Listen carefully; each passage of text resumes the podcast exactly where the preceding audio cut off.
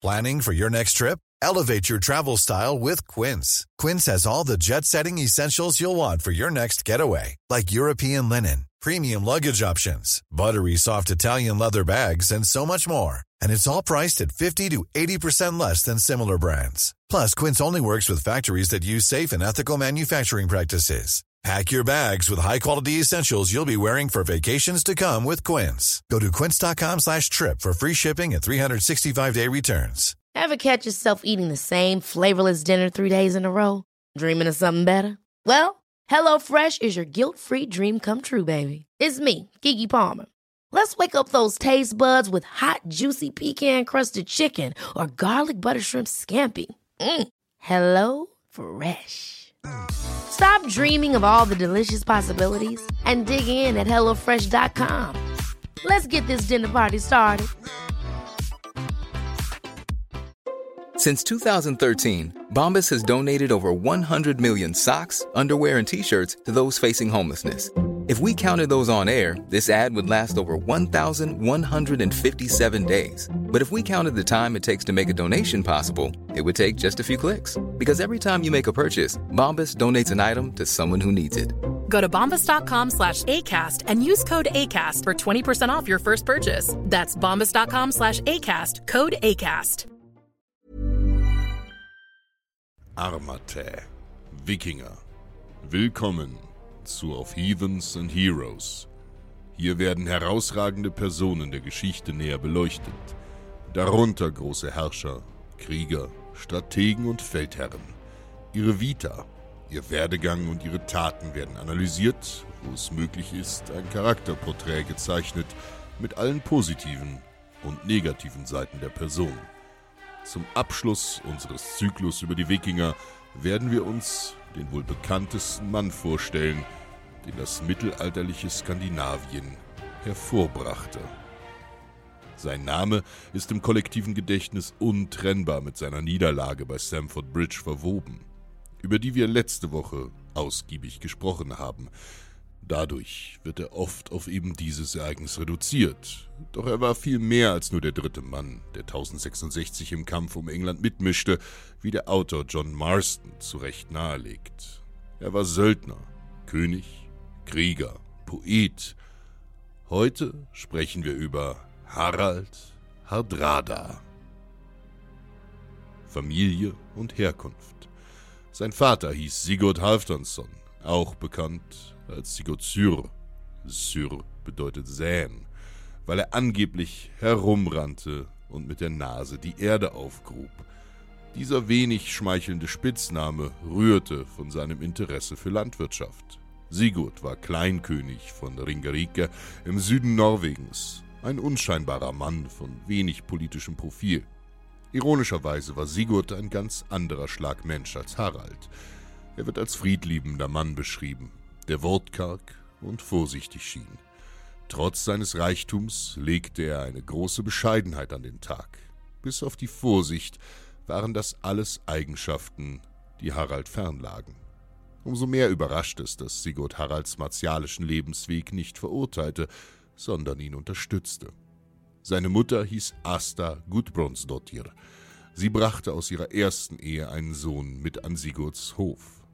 Olaf Haraldsson, Haralds etwa 20 Jahre älterer Halbbruder und ein überzeugter Christ.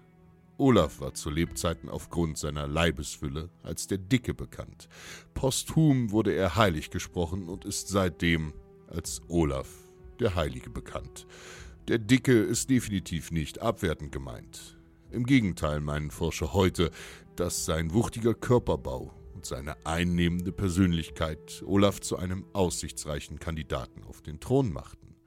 Eben dieser Olaf sollte später die Initialzündung für Haralds abenteuerlichen Lebensweg geben. Stiklestad. Ein Krieger wird geboren. Über Haralds frühe Jugend ist uns nichts bekannt, deswegen geht man von einer normalen Kindheit aus, in der nichts Ungewöhnliches passierte, wobei man nicht vergessen darf, dass Harald als Adliger in bürgerkriegsähnliche Zustände geboren wurde. Uns ist nicht einmal sein exaktes Geburtsdatum erhalten. Nicht einmal das Geburtsjahr wird in irgendeinem Dokument erwähnt. Wir wissen aber, dass er im Jahr 1015 geboren worden sein muss. Wir können das rückrechnen, weil er im Jahr 1030 an einer Schlacht teilnahm, in der explizit erwähnt wird, dass er erst 15-jährig in dieser mitkämpfte und sich durch Tapferkeit und Geschick im Kampf auszeichnete. Das war nicht irgendein bedeutungsloses Geplänkel. Es war die Schlacht von Stickelstadt, auch als Schlacht von Trondheim bekannt. Im Juli 1030 trafen hier der besagte Olaf und Knut der Große aufeinander. Es ging um die Krone Norwegens. Zwar war Olaf der rechtmäßige König, doch die teilweise durch Zwang durchgeführte Christianisierung der Norweger schmeckte nicht jedem.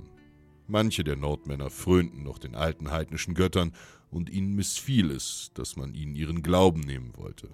Die religiösen Spannungen, die so oft in der Geschichte für Unruhen sorgten, waren gegeben, und einige Landsbewohner wandten sich hilfesuchend an Knut.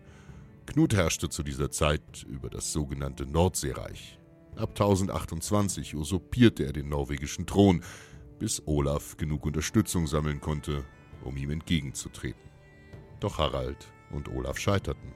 Olaf starb im Kampf, angeblich von einigen seiner eigenen paganen Untertanen erschlagen. Die Schlacht war verloren und Harald selbst musste schwer verwundet fliehen. Ein Jarl, der seinem Halbbruder treu ergeben war, soll ihm bei der Flucht geholfen haben. Er fand Zuflucht in einem abgelegenen Bauernhaus in den Wäldern Schwedens, wo er sich einen vollen Monat regenerieren musste. Er wusste aber, dass er nicht im Norden bleiben konnte. Als Angehöriger der gerade entthronten Königsfamilie stellte er eine potenzielle Gefahr für den neuen Herrscher dar. Solange er atmete, war er eine Standarte, um die sich Knuts Gegner versammeln konnten. Er musste ins Exil. Seine Flucht vor Knuts Rache führte ihn nach Süden, ins Reich der Kiewer Rus. Dort gewährte ihm der Großfürst Jaroslav I., den man als Jaroslav den Weisen kennt, Obdach möglicherweise auf Betreiben von Jaroslavs Frau Ingigrid. Jaroslav war übrigens der Sohn Wladimirs des Großen, den man heute als den wichtigsten Russfürsten betrachtet. Er hat unter anderem die Christianisierung seiner Landsleute vorangetrieben. Die Legende besagt, als die Russ das Christentum dem Islam vorzogen, war ein wichtiger Grund für diese Entscheidung der, dass ihnen als Muslime kein Alkohol gestattet wäre. Jaroslav hatte ein Auge auf Harald und erkannte schnell, dass der junge Mann Potenzial hatte. Er war eine geborene Anführerfigur und tat sich in militärischen Belangen hervor. Harald wurde in den Händen des Großfürsten ein mehr als brauchbares Werkzeug zur nun ja, nennen wir es, Friedenssicherung. Währenddessen gab er sich Mühe, seine politische und militärische Ausbildung abzurunden. Außerdem hielt er das erste Mal um die Hand einer der Töchter Jaroslavs an, Elisif, auch Elisabeth genannt. Seine Offerte wurde anfangs abgelehnt, da er nicht wohlhabend genug schien. Ein Abenteuer im Osten. Nach etwa drei Jahren bei den Kiewarus wandte er sich einer anderen Destination zu, Miklagard, so nannten die Menschen in Skandinavien Konstantinopel. Wörtlich übersetzt bedeutet es so viel wie große Festung oder große Stadt. Tatsächlich boten die riesigen Mauern der byzantinischen Kaiserstadt einen imposanten Anblick. Die Sagas beschreiben, wie die kupferfarbenen Dächer der Stadt aus der Gischt der See hervorstachen. 1034 kam er in der Hauptstadt des Byzantinischen Reichs an. Hier ist es wert zu erwähnen, dass Harald nicht einmal 20 Jahre alt war und dennoch eine Reputation als talentierter Warlord vorweisen konnte. Er verfügte über ausgesprochene Fertigkeiten in der Kunst darin, Leute umzubringen. Und wo könnte er sich derartig besser verwirklichen als bei den Byzantinern? Das Einzige, wovon Byzanz noch mehr hatte als Feinde, war Geld. Dementsprechend zahlten sie gut, wenn man in ihren Dienst trat. Die Feinde der byzantinischen Kaiser waren nicht nur äußere, sondern auch innere. Von der Mitte des 9. bis Mitte des 11. Jahrhunderts regierte in Konstantinopel die sogenannte makedonische Dynastie. Die Zeit ihrer Herrschaft stellte eine Blüte des vormals auch als Oströmischen Reich bekannten Imperiums dar. Harald kam in die Varägergarde, eine Elitetruppe aus Söldnern, die auch als persönliche Leibgarde des Kaisers fungierte. Varäger lautete der Name, den die Slawen Byzantiner und auch die Araber für Skandinavier benutzten, die im Osten Europas siedelten. Die Truppe erhielt ihren Namen aus dem simplen Grund, dass sich ihre Mitglieder vorrangig aus diesen Männern rekrutierten. Warum keine Byzantiner? werden sich einige von euch fragen. Warum nahm der Herrscher als seine Leibwächter, denen er sein Leib und Leben und das seiner Gemahlin anvertraute, keine getreuen Landsleute auf, sondern Fremde? Diese Praxis mag sich unorthodox anhören, findet aber in der Geschichte oft Einsatz. Als Leibwache werden gern Ausländer eingesetzt, aus mehreren Gründen. Erstens waren sie in der Stadt, in der sie dienten, isoliert. Sie hatten weder Familie noch Verwandte noch Freunde oder anderweitige Kontakte und waren damit auf den Kaiser als Geldgeber und Bezugsperson angewiesen. Solange der Kaiser lebte, gab er ihnen Arbeit, Sicherheit, Status und zahlte ihnen gutes Geld. Solange sein Herz schlug und keine Sekunde länger. Sobald ihr Schutzbefohlener starb, waren sie nichts. Keine prestigereiche Leibwache, nur ein Haufen Männer ohne Bezahlung, weit weg von zu Hause. Ein schlauer Herrscher umgab sich mit einer möglichst exotischen Leibwache, die schon fremdartig aussah. Dadurch grenzte er sie von seinen gewöhnlichen Untertanen scharf ab. Diese abgekapselten Männer würden nie auf die Idee kommen, wie beispielsweise die Prätorianer in Rom, sich als Königsmacher zu betätigen, da sie sich sonst selbst das Wasser abgruben. Zweitens konnten die Vareger nicht selbst Kaiser werden, weil ihre Herkunft das nicht erlaubte. Und drittens waren sie im Gegensatz zu byzantinischen Soldaten nicht in innerpolitische Machtkämpfe verstrickt. Kurz zusammengefasst, Varäger waren für ihre bedingungslose Treue dem Kaiser gegenüber berühmt. Diese Garde existierte zu Haralds Zeiten schon etwa seit einem halben Jahrhundert. Ihre Entstehung geht zurück auf das Jahr 976. In diesem Jahr wollte Kaiser Basileus II. seine Machtansprüche auf den byzantinischen Thron geltend machen. Mit einem Heer im Rücken fällt so etwas ungemein leichter. Also unterbreitete er dem Fürsten von Kiew, Wladimir dem Großen, ein Angebot. Die Hand seiner lieben Schwester Anna für ein schlagkräftiges Heer. Wladimir, der bis zu diesem Zeitpunkt Heide war, nahm an und sandte ihm 6000 kampferprobte Varäger – mit denen Basileus jeden Widerstand brach. Die Ehe zwischen Wladimir und Anna setzte auch einen wichtigen Meilenstein in der Christianisierung der Russ. Basileus führte viele Kriege, vor allem gegen seine nördlichen Nachbarn, die Bulgaren. Diese brachten ihm den Beinamen Bulgarenschlechter ein. Wer viel Krieg führt, wird um fähige Soldaten nicht herumkommen, und so bot der Kaiser den Varägern fürstliche Entlohnung für ihre Dienste an. Die Männer dienten dem Kaiser nicht nur als Leibwache, sondern auch als Repräsentationseinheit und als royale Folterknechte.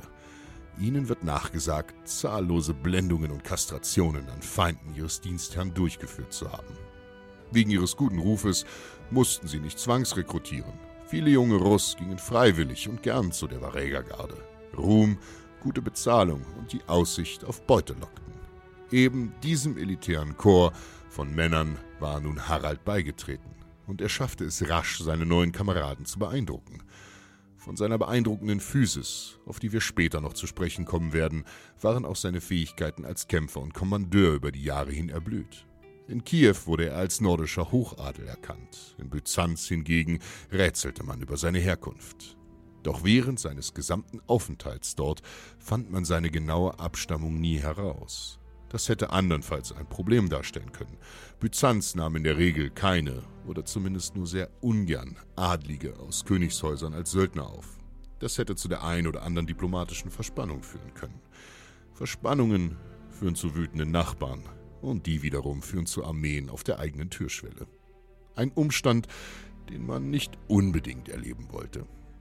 Ein Aspekt wird bei Haralds Ankunft bei der Garde oft übersehen. Anfangs diente er natürlich nicht direkt bei der Leibgarde.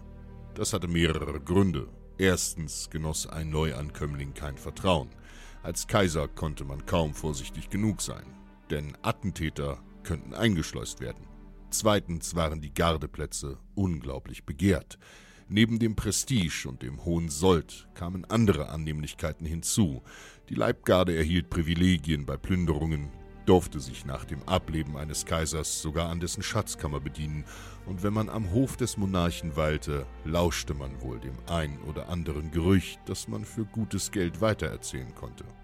Oft wurden sogar Eintrittsgelder von einem Mann verlangt, wenn er in die Leibgarde wollte. Also diente Harald in Söldnerverbänden an der Reichsgrenze und erschlug die Feinde des Kaisers. Zeitweise wurde er auch als Steuereintreiber eingesetzt, eine Tätigkeit, bei der er sich gut bereichern konnte. Zu Einsätzen zählten Kämpfe in der Adria und im westlichen Mittelmeer gegen sizilianische Araber und Piraten, die den byzantinischen Seehandel empfindlich störten. Der Norweger kämpfte auch in Kleinasien gegen die aufstrebenden Seldschuken und im Heiligen Land. Später wurde er auch nach Sizilien beordert. Byzanz wollte die Insel erobern, wegen ihrer strategisch günstigen Lage. Mit Sizilien hätte man einen Brückenkopf in den Westen. Die Insel lag zu dieser Zeit in muslimischer Hand. Harald führte den Befehl über die Varäger-Kontingente und normannische Söldner. Der Kaiser vertraute ihm also nicht wenige Männer an. Er begleitete hierbei Georgius Maniakes, einen bekannten byzantinischen Feldherrn, der als Oberbefehlshaber der Truppen am Euphrat und in Sizilien fungierte. Auch wenn Georgius der Befehlshaber war, Harald unterstand ihm nicht direkt. Er war Söldner und kein Soldat. Das zeigt sich deutlich an einer Episode aus den Sagas, in der erzählt wird, wie Harald und seine Männer ihr Lager aufschlagen. Als Platz dafür wählen sie einen Hügel, augenscheinlich der vorteilhafteste Punkt, an dem man sich im Falle eines Angriffs befinden konnte. Ein logischer Instinkt Haralds. Das Problem kam erst auf, als Georgios einen Boten schickt und Harald befehlen will, diesen Hügel zu räumen. Die erhöhte Position gebühre dem Feldherren. Harald entgegnete, dass er seine uneingeschränkte Treue dem Kaiser und seiner Frau schuldete, niemandem sonst. Er machte klar, dass er mit den regulären byzantinischen Streitkräften kämpfte, nicht für sie. Die Lage spitzte sich zu, bis es handgreiflich wurde und beide die Schwerter zogen. Ihre Männer konnten die Situation aber entschärfen. Aus dieser Episode kann man ablesen, dass Harald ein Mann war, der sich weigerte, die zweite Geige zu spielen. Harald und Georgios hatten übrigens oft Streit. Skandinavier waren nicht für ihre Konfliktscheue bekannt. In diesem Sizilienfeldzug kann sich der große Nordling durch findige Taktiken und unkonventionelle Kriegsführung hervortun, wie die Sagas uns schildern. Bei der Belagerung einer namentlich nicht erwähnten sizilianischen Stadt stellen sich deren Mauern als zu hoch und deren Tore zu dick heraus, als dass man sie hätte erstürmen können. Harald befiehlt seinen Männern, die Vögel die in der Stadt nisten, zu fangen, wenn sie in die umliegenden Wälder ausflogen, um Nahrung zu sammeln. Harald war kein begeisterter Ornithologe, er hatte einen gerissenen Plan vor Augen. Die Vögel wurden mit Fell, Pech und Schwefel beklebt, angezündet und in die Luft gelassen. Instinktiv flogen die Vögel in Panik in ihre Nester unter den Dächern der Stadt, den strohgedeckten Dächern der hölzernen Stadt. Ihr könnt euch vorstellen, wie die Häuser gelodert haben müssen. Die Leute haben keine andere Wahl und rennen aus eben jener Stadt, um sich zu ergeben. Harald verschont sie sogar. Dieser Coup kommt in den Sagas öfter vor, genau wie der bekannte Trick, bei einer Belagerung seinen Tod vorzutäuschen, um ein christliches Begräbnis innerhalb der Mauern zu erbitten. Sobald man mit einer Gesandtschaft innerhalb der Mauern war, ploppte man aus dem Sarg und hackte sich den Weg zum Tor frei, um die restliche Armee hereinzulassen. Wer diese Tricks wirklich anwandte und wem sie einfach angedichtet wurden, lässt sich schwer sagen. Letzten Endes desertierten jedoch die normannischen Söldner und plünderten sogar byzantinischen Besitz in Süditalien. Daraufhin beendete der Kaiser seine Bemühungen auf Sizilien und There's never been a faster or easier way to start your weight loss journey than with PlushCare. PlushCare accepts most insurance plans and gives you online access to board-certified physicians who can prescribe FDA-approved weight loss medications like Wigovi and Zepbound for those who qualify. Take charge of your health and speak with a board-certified physician about a weight loss plan that's right for you. Get started today at plushcare.com slash weight loss. That's plushcare.com slash weight loss. plushcare.com slash weight loss. Ever catch yourself eating the same flavorless dinner three days in a row? Dreaming of something better? Well, HelloFresh is your guilt-free dream come true, baby. It's me, Kiki Palmer. Let's wake up those taste buds with hot, juicy pecan-crusted chicken or garlic butter shrimp scampi. Mm. Hello Fresh. Stop dreaming of all the delicious possibilities and dig in at HelloFresh.com. Let's get this dinner party started.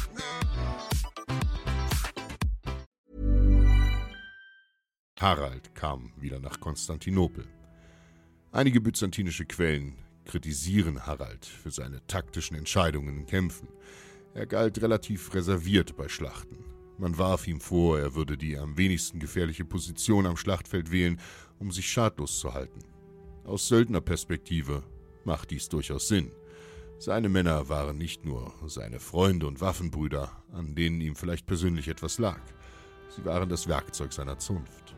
Gute Söldner waren schwer zu finden, ergo wollte er keine Truppen verlieren, kämpfte aber im Zweifelsfall wacker, wenn er am Empfängerende einer Offensive stand. Durch seine Talente stieg er beim amtierenden Kaiser Michael IV. schnell auf. Seine charismatische Persönlichkeit ermöglichte es ihm, höhere Ämter und Positionen am Hof innezuhaben. Hier lernte er wichtige Lektionen in puncto Statecraft. Schlussendlich wurde er als Faust des Imperators gegen die Bulgaren ausgesandt. Hier erarbeitete er sich einen weiteren Beinamen. Er steckte so viele Dörfer und Städte seiner Feinde an, dass man ihn den Brenner der Bulgaren nannte. Anscheinend war ihm eine gewisse Pyromanie eigen. Am 10.12.1041 wendete sich sein Glück, denn an diesem Tag starb Michael IV. Sein Gönner war somit dahin, seine Position bei Hofe gefährdet, denn Leibwachen waren immer vom Kaiser als Schirmherren abhängig. Dessen Neffe, Michael V., folgte ihm nach. Dieser löste die Varägergarde kurzfristig auf, ersetzte sie durch eine neue Leibwache und kerkerte Harald ein. Warum? Über die Gründe der Inhaftierung wird bis heute spekuliert. Vielleicht ging es um unrechtmäßig eingetriebene Steuern. Vielleicht nahm man ihm die erwähnte Schatzkammerplünderung übel. Vielleicht wollte man ihm einfach am Verlassen von Byzanz hindern, um sich seiner als Diener weiterhin sicher zu sein. Möglicherweise fürchtete man, dass Harald einen anderen Thronprätendenten unterstützen würde und wollte ihn vorab ausschalten. Andere Quellen legen eine Affäre mit einer Angehörigen des Kaiserhauses oder einen Mord als mögliche Ursache nahe. Die Gründe für seine Inhaftierung lassen sich nicht mit Sicherheit feststellen. Was sich allerdings mit Sicherheit sagen lässt, ist, dass Harald den Kerker nicht besonders mochte. Er brach aus und kämpfte mit ihm treu ergebenen Varägern gegen kaiserliche Truppen. Nach kurzer Herrschaft wird Michael abgesetzt und nach byzantinischer Tradition geblendet.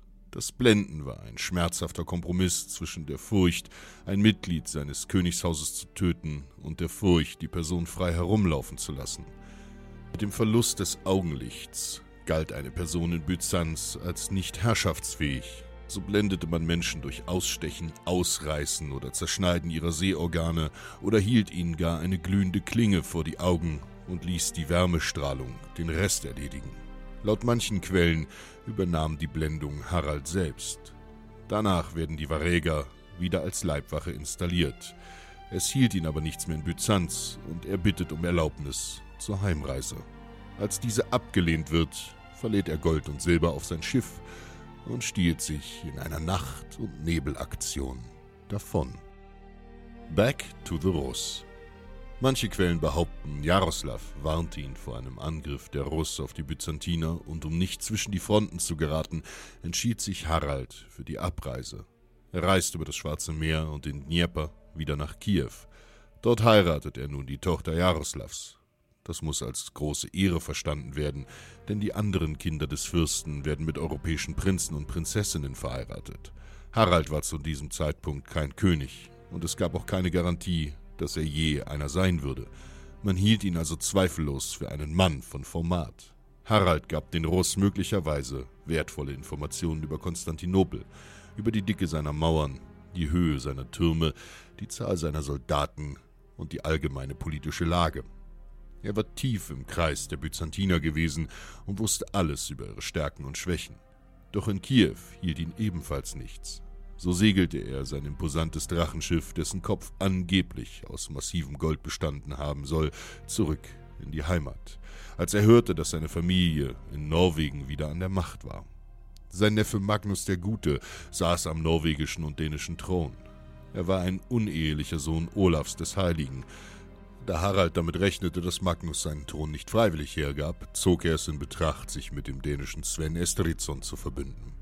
Vorher jedoch wollte er seinen lieben Neffen Maß nehmen. Harald traf sich mit der norwegischen Flotte in Dänemark und arrangierte ein Treffen mit Magnus. Da er fast 20 Jahre lang fern der Heimat war, hatte der gute Magnus keine Ahnung, wie sein Onkel aussah. Falls sie sich überhaupt je begegnet waren, war das schon eine Ewigkeit her. So wandte Harald einen Trick an, den er angeblich schon öfter nutzte. Er trat seinem Neffen gegenüber und gab sich als sein eigener Herold aus. Er fragte neugierig nach, wie denn Harald Sigurdsson empfangen werden würde. Mit offenen Armen und als Freund, ließ Magnus verlauten, der die findige List nicht durchschaute. Beim Treffen danach ging es eher mäßig einträchtig zu, gar nicht um genauer zu sein. Harald schlug dem kinderlosen Magnus vor, ihn als seinen Erben einzusetzen und um seinen guten Willen zu zeigen und sich an seine neue Position zu gewöhnen, ihm gleich die Hälfte Norwegens mit dazu abzugeben. Im Gegenzug verlangte Magnus, der unter massiven Geldsorgen litt, dass der reiche Harald ihm die Hälfte seines Geldes gab. Harald eilte nicht gerade der Ruf eines Mannes voraus, der gern Geld verschenkte, schon gar nicht solche Unsummen. Er fasste diese Offerte mehr oder weniger als Kriegserklärung auf und verbündete sich mit dem dänischen Adligen Sven Estridsson. Sven allerdings misstraute Harald, angeblich wegen seines heidnischen Rabenbanners so sehr, dass er sich zu einem Attentatsversuch auf ihn hinreißen ließ. Die Sagas berichten wie folgt. Die Spannung zwischen den beiden drohte eines Abends zu eskalieren, als jeder in der gemeinsamen Flotte, die man für den Angriff auf Norwegen vorbereitet hatte, zu Bett gehen sollte, überkam Harald ein mulmiges Gefühl. Eines, das sein Leben retten sollte. Anstatt sich in sein Bett zu legen, legte er einen großen Holzscheit unter seine Decke und verbarg sich. Als am nächsten Morgen der Holzscheit von einer Axt entzweigeteilt im Bett lag, schien die Liste der Verdächtigen kurz. Harald verließ umgehend mit seinem Gefolge diese Flotte und ließ sich kurzerhand selbst auf einem Ting zum König ausrufen. Magnus versuchte einen Bürgerkrieg zu vermeiden und willigte schließlich in die geteilte Herrschaft ein. Magnus starb kurz darauf im Jahr 1047 an einer Verletzung, die er bei einem Sturz von seinem Pferd erlitt. Damit war er alleiniger Herrscher Norwegens. Er agierte als König sehr streng seinen Untertanen gegenüber, verhängte drakonische Strafen und versuchte, die militärischen Kompetenzen möglichst auf sich zu vereinen. Als Mann des Krieges wusste er, wie gefährlich es war, jedem Jahr seine eigenen Männer zuzugestehen. Doch er tat viel Gutes für seine Leute. Er ließ alte Kirchen sanieren und neue bauen, holte Mönche, Priester und Bischöfe ins Land, um den christlichen Glauben zu stärken. Er wusste, dass eine gemeinsame Religion ein wichtiges Bindemittel in einer militärischen Gesellschaft darstellte. Er führte eine einheitliche Währung ein und durch seine trotz seiner Flucht guten Beziehungen zu den Byzantinern erweiterte er das norwegische Handelsnetz. Seine Regentschaft war geprägt von Kriegen im In- und Ausland. Er war zu Lebzeiten der Kriegsherr Europas. Sein Name. Kaum ein Mensch kennt ihn heute als Harald III. von Norwegen. Einige mehr können mit Harald Sigurdsson etwas anfangen. Am allerbekanntesten ist aber sicherlich sein berüchtigter Beiname. Hardrada. Hardrada kommt vom nordischen Hadradi, das bedeutet wörtlich übersetzt harter Rat oder strenge Führung. Sinngemäß hieße es wohl eher skrupellos oder unbarmherzig oder hartherziger Herrscher. Möglicherweise verwendete man es als allgemeinen Beinamen für Warlords, so wie beispielsweise der Grausame. Die simpelste und eingängigste Übersetzung ist gleichzeitig die, die sich am stärksten durchsetzen konnte. Harald der Harte. Unter anderem nannten ihn die Quellen auch Landverwüster nach seinem Banner oder als Harald Malus, Harald den Bösen. So betitelte ihn Adam von Bremen. Dieser nannte ihn auch den Donnerkeil des Nordens, weil ihm sein kriegerischer Ruf vorauseilte. Adams Werk war eines der wenigen, die Harald gegenüber sehr feindlich waren. Das hat damit zu tun, dass er als Quelle dessen Erzfeind Sven Estridsson heranzog. Ardrada war übrigens kein zeitgenössischer Name. Er tauchte erst Mitte des 12. Jahrhunderts das erste Mal auf. Auch Snorri Sturluson im 13. Jahrhundert kannte diesen Namen nicht und nannte ihn schlicht Harald Sigurdsson. Ergo muss sich dieser Beiname erst nach dem 13. Jahrhundert weitläufig durchgesetzt haben. In angelsächsischen Chroniken wird der Wikinger auch Harfagera genannt. Das ist eine korrumpierte, das heißt veränderte Form des nordischen Beinamens Harfagri, der nichts anderes bedeutet als Schönhaar. Warum das so ist, darüber rätselt man noch heute. Die Erklärung könnte so simpel aussehen, dass es einfach eine Anspielung auf seine Haarpracht war. Möglicherweise hielt der Schreiber das für seinen Familiennamen, Einige Zeit vor Harald existierte nämlich schon ein Mann namens Harald Schönhaar, im Englischen Harald Fairhair.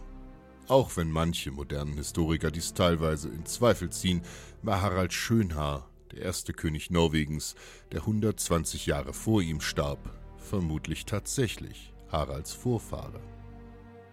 Aussehen und Charakter. Harald war ein Berufskrieger, ohne Wenn und Aber.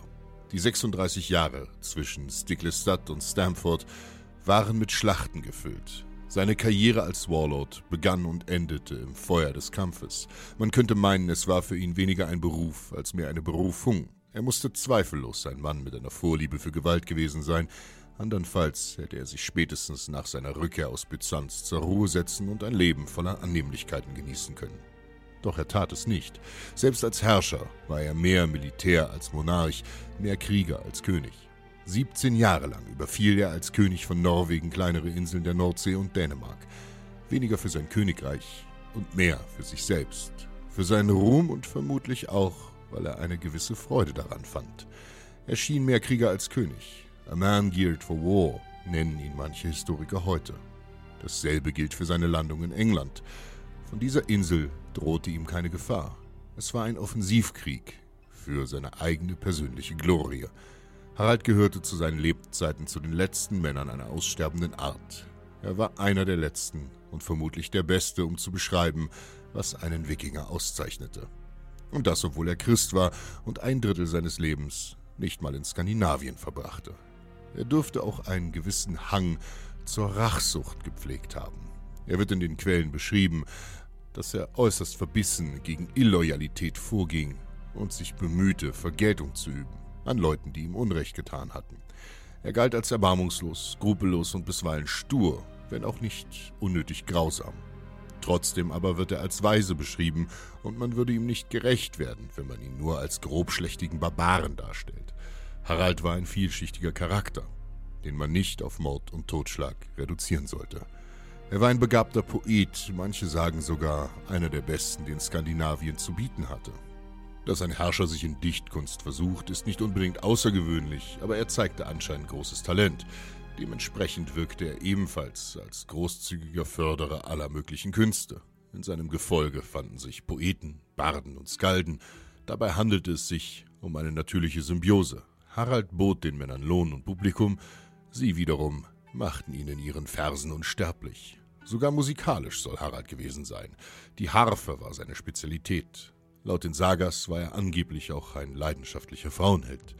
Einige Anekdoten zufolge soll er eine nahe Verwandte des byzantinischen Kaisers verführt haben. Als diese Affäre aufzufliegen drohte und er beinahe in Flagranti erwischt wurde, konnte er durch eine Falltür im Boden entkommen und in Sicherheit schwimmen. Möglicherweise wurde in diesen Geschichten hier und da etwas ausgeschmückt. Aber seien wir ehrlich, wer tut das denn nicht bei seinen Frauengeschichten? Harald muss bei Frauen wie auch bei Männern einen bleibenden Eindruck hinterlassen haben. Die Sagas beschreiben ihn als über sieben Fuß großen Riesen. Sieben Fuß sind 2,13 Meter. Auch wenn das vermutlich zu großzügig geschätzt ist, gehen moderne Forscher von gut und gerne über sechs Fuß, also über 1,85 Meter aus, womit er andere Männer weit überragte. Wahrscheinlich sogar die Mitglieder der Varägergarde. Seine Hände und Füße sollen sehr groß und sein Körperbau wuchtig und muskeldurchzogen gewesen sein. Von seinem Kopf fiel langes, wallendes helles Haar in einen breiten Nacken und er trug einen mächtigen blonden Bart. Vor allem sein imposanter Schnauzer wird oft erwähnt, dazu eisblaue Augen. Er musste zweifellos eine mächtige physische Präsenz in jedem Raum gehabt haben. Dazu kam seine einnehmende, charismatische Art, er war weder auf den Mund gefallen, noch tat er es sich schwer, Leute zu überzeugen oder um sich zu scharen. Er verfügte nämlich über die Fähigkeit, seinen Worten Taten folgen zu lassen. Er galt als einer der fähigsten Krieger und Feldherren seiner Zeit. Seine Männer vertrauten ihm blind, denn wenn er sie aus einer Misere nicht befreien konnte, dann konnte es niemand.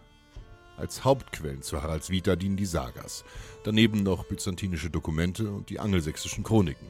König Haralds Saga von Snorri Sturluson ist als historische Quelle etwas schwierig, denn der isländische Poet verwob in seinen Erzählungen historische Fakten mit Fiktion. Außerdem waren christliche Erziehung und Moral ein Anliegen seiner Werke. Man muss die Sagas immer mehr als Geschichten denn als Geschichte betrachten. Sie waren an einigen Stellen bewusst übertrieben. Snorri war kein trockener Geschichtsschreiber, der in seinem muffigen Kämmerchen saß und über das Pergament gebeugt Jahreszahlen und Daten aufzeichnete. Snorri sah sich als Künstler, genauso wie als Historiograf. Er will unterhalten und belehren gleichzeitig. Die Sagas waren Poesie für große Hallen mit prasselnden Kaminfeuern und fröhlichen Gesängen. Die nordischen Quellen sind also mit Vorsicht zu behandeln, aber prinzipiell als Quelle durchaus brauchbar. Man muss nur ein Gespür dafür haben, was passiert sein kann und was nicht. Ein Beispiel. Wenn Snorri von Haralds großem Talent in der Kriegskunst berichtet, ist das durchaus glaubwürdig. Wenn er erzählt, dass Harald 18 Städte der Muslime für Byzanz erobert hat, ist diese Zahl zwar sehr hoch, aber prinzipiell nicht unmöglich. Wenn Snorri von seinen Kämpfen gegen Drachen schreibt, dann darf man die Augenbrauen fragend hochziehen. Hinzu kommt noch die zeitliche Distanz. Man darf nicht vergessen, dass Harald und Snorri knappe zwei Jahrhunderte trennten. Auch wenn die Sagas an gewissen Stellen bewusst übertrieben und ihn aus Unterhaltungsgründen überlebensgroß darstellen, so war er dennoch ein außergewöhnlicher Mann mit einem außergewöhnlichen Lebenslauf. Es ist unumstritten, dass Harald Hadrada der Geschichte seinen Stempel aufdrückte und sicherstellte, dass das bloße Aussprechen seines Namens tapfere Männer zittern ließ. Denn sein Leben begann, wie es endete, im Sturm der Schlacht.